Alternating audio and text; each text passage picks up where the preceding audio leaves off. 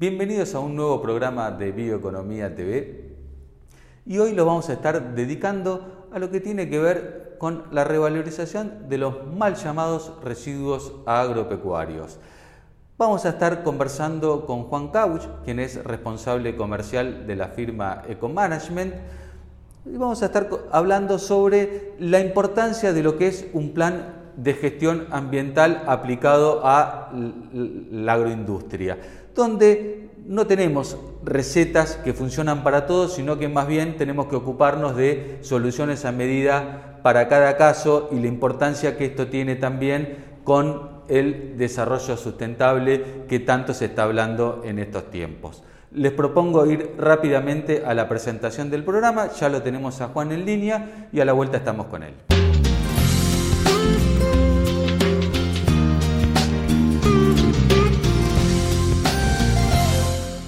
Juan, muchísimas gracias por prestarte a conversar eh, con nosotros.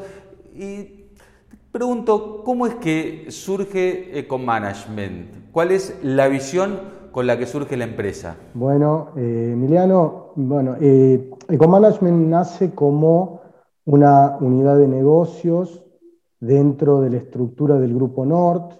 El Grupo Norte es un, es un grupo empresario que eh, tiene como, como, empresa más conocida es la empresa Fertec. Fertec es una, una empresa que produce fertilizadoras eh, y que es la gran impulsora de eh, este grupo. Fertec ha ido evolucionando siempre con innovación dentro del el área de aplicación de fertilizantes inorgánicos y eh, conforme ha ido evolucionando, ha ido detectando necesidades tanto de la producción agropecuaria como de la agroindustria en otras, en otras áreas, por lo cual ha dividido unidades de negocios específicas en cada una de las necesidades.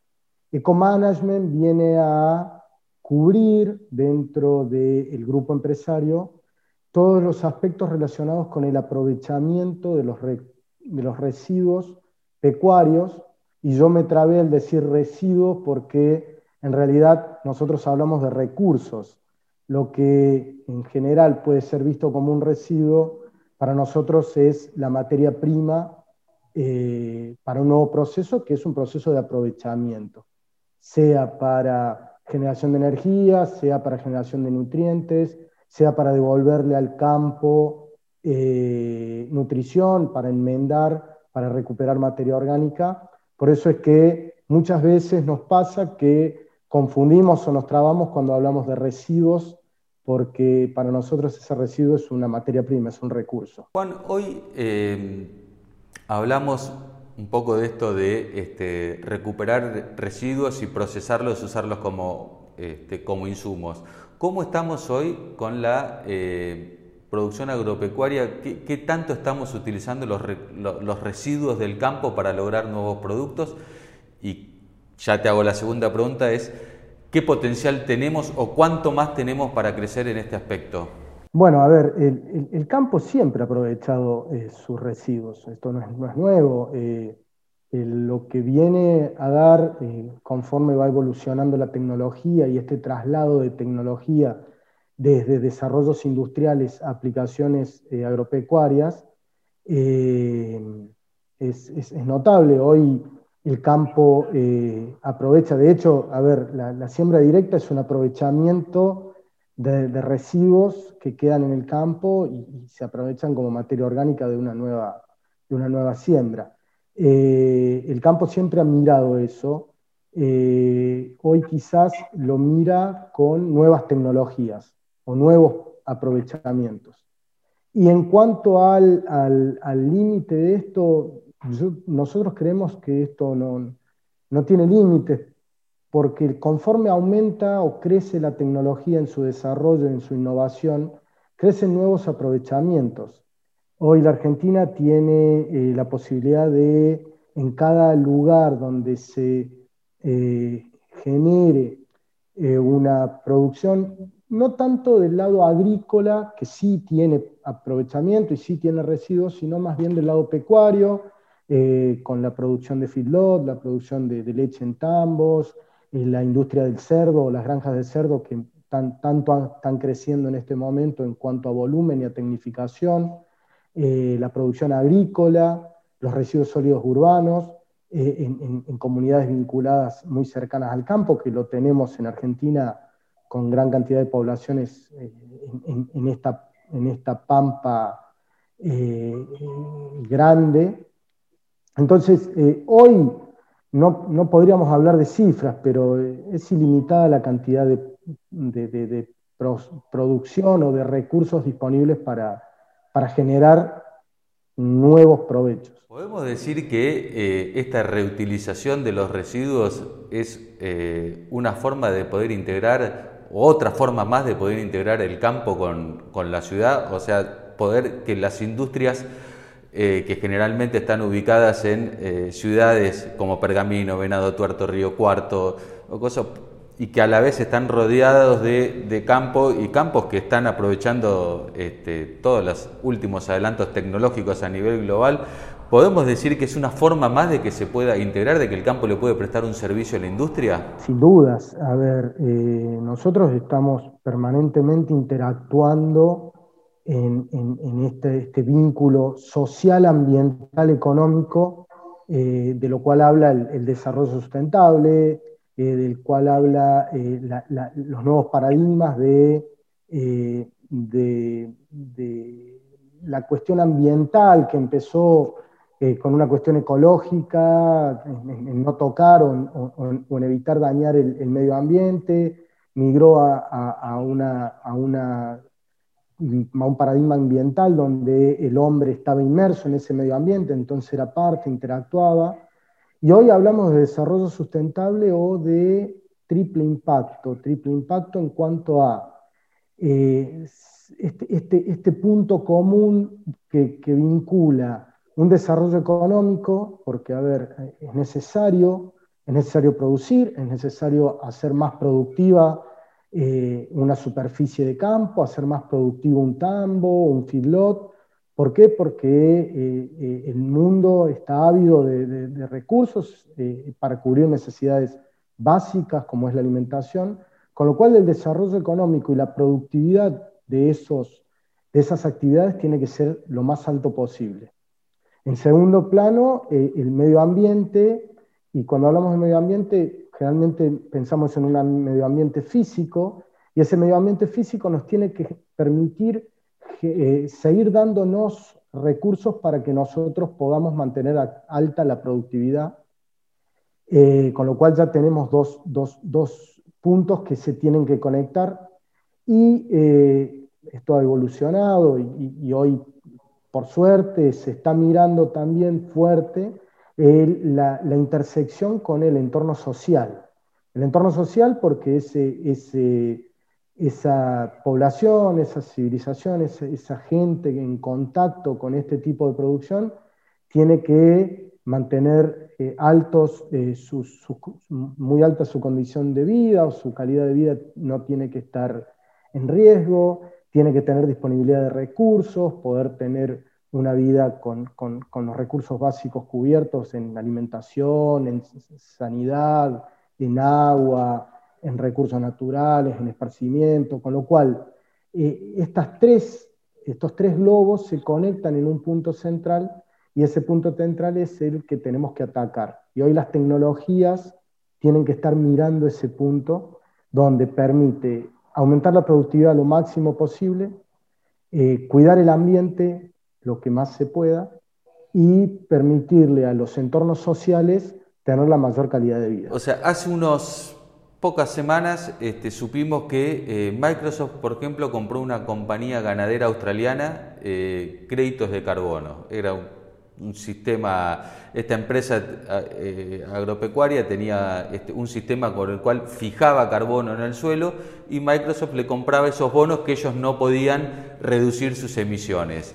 ¿Crees que se puede hacer algo parecido a partir, no en este caso con fijar carbono en el suelo, pero sí de poder eh, tratar de cierta forma hacer un uso sustentable de este, residuos orgánicos como enmienda orgánica en los suelos? ¿Crees que puede llegar, es muy loco pensar en una idea que puede haber algún tipo de comercio de eso? Eh, No, no, loco, no. A ver, el, comercio de los bonos carbono a nivel internacional es un comercio que ya tiene más de 30 años y hay empresas en Argentina que han podido desarrollar cogeneración o proyectos eh, ambientales muy interesantes basados en recursos provenientes de la comercialización de bonos carbono. Eh, un ejemplo es no sé, el aceite general de ESA que eh, puede cogenerar eh, y, comercializar esos bonos, y muchas empresas más que, han, podido invertir a cambio de vender eso. Los bonos carbonos es básicamente, muy, explicándolo muy simple, eh, cada país tiene una, cantidad de generación que traslada a sus empresas de generación de emisiones de dióxido de carbono. Eh, se busca que eso se reduzca, hay proyectos de, de, las Naciones Unidas, hay proyectos consensuados a nivel internacional de cada país tiene que reducir esa emisión. En algunos casos, por el tipo de producción, por el tipo de tecnologías, no se puede reducir. Entonces lo que se busca es compensar. Lo que yo no puedo reducir eh, en mi actividad, yo busco que aumente la fijación en suelo o la, o la recuperación en bosques o en alguna otra forma entonces compenso esa reducción en la emisión. Nosotros creemos que no solo fijarlo en, suelo, que es una, de las tecnologías donde eh, las empresas están buscando aplicarlo y el campo lo, está viendo y lo está pensando. ¿Por qué? Porque lo que se logra es, eh, a partir de residuos, convertirlos en nutrientes y recuperar suelo, enmendar suelo con esos residuos, por un lado. Y por el otro lado, eh, esta, esta, pata que tiene que ver con la generación de energía eh, a través de fuentes renovables que compensen la reducción de la generación de, energía a través de eh, combustibles fósiles. En Argentina, el gas natural, las plantas, la, termogeneración o la generación termoeléctrica a partir de, eh, gas natural o de otras fuentes provenientes del petróleo.